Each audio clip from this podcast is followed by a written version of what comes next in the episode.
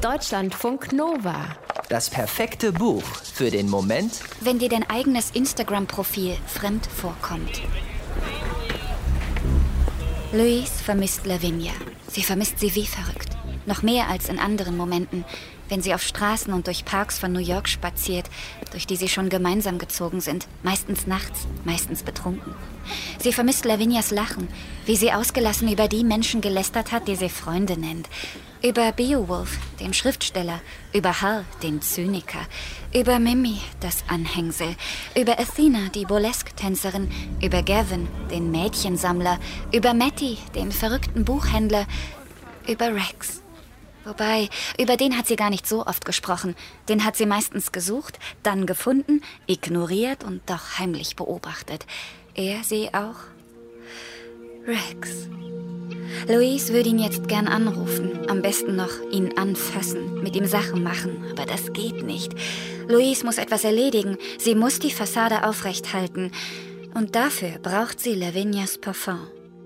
Deswegen steht sie jetzt in der kleinen Parfümerie im East Village, in der sich Lavinia immer ihr persönliches Parfum mischen lässt. Louise ist hier, weil sie es haben will, weil sie riechen will wie Lavinia, so besonders nach Lavendel, Tabak, Feige, Birne.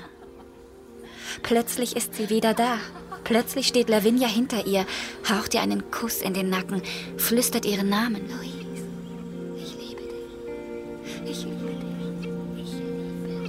Natürlich bildet sich Louise das nur ein. Lavinia kann nicht hinter ihr stehen. Wenn eine das sicher weiß, dann Louise.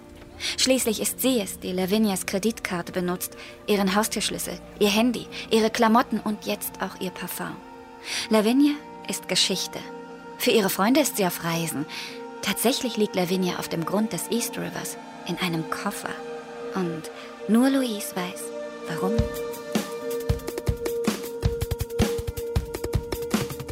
So schöne Lügen heißt das Romandebüt der New Yorkerin Tara Isabella Barton.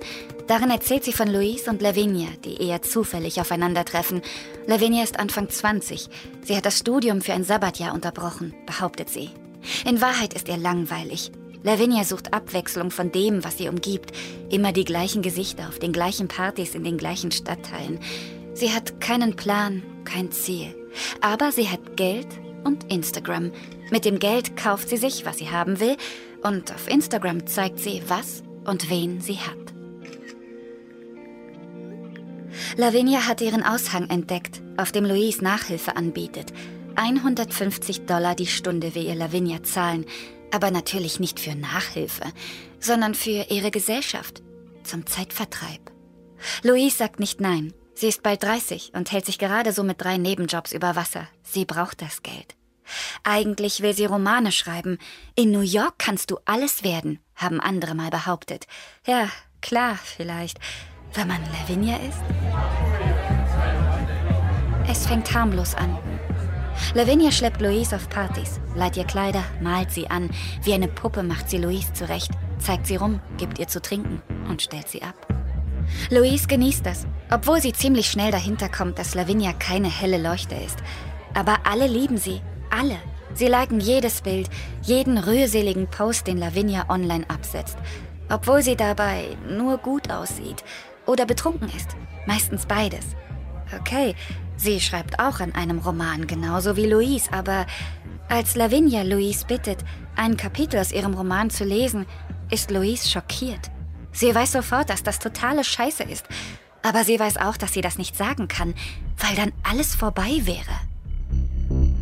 Dann würde sie niemand mehr auf Fotos von krassen Partys verlinken. Sie würde keine wunderschönen Vintage-Kleider tragen und Champagner für 15 Dollar das Glas trinken. Sie wäre wieder eine Schriftstellerin, die manchmal schreibt. Sie wäre wieder ein Niemand. Davor hat Louise höllisch Angst. Ein falsches Wort und Ende. Es sei denn, sie würde sich so verhalten wie Lavinia. Wie sie wohnen, wie sie reden, wie sie lachen, wie sie Fotos machen und posten und wie sie riechen. Das Problem ist nur, zwei Lavinias sind eine zu viel. Deutschlandfunk Nova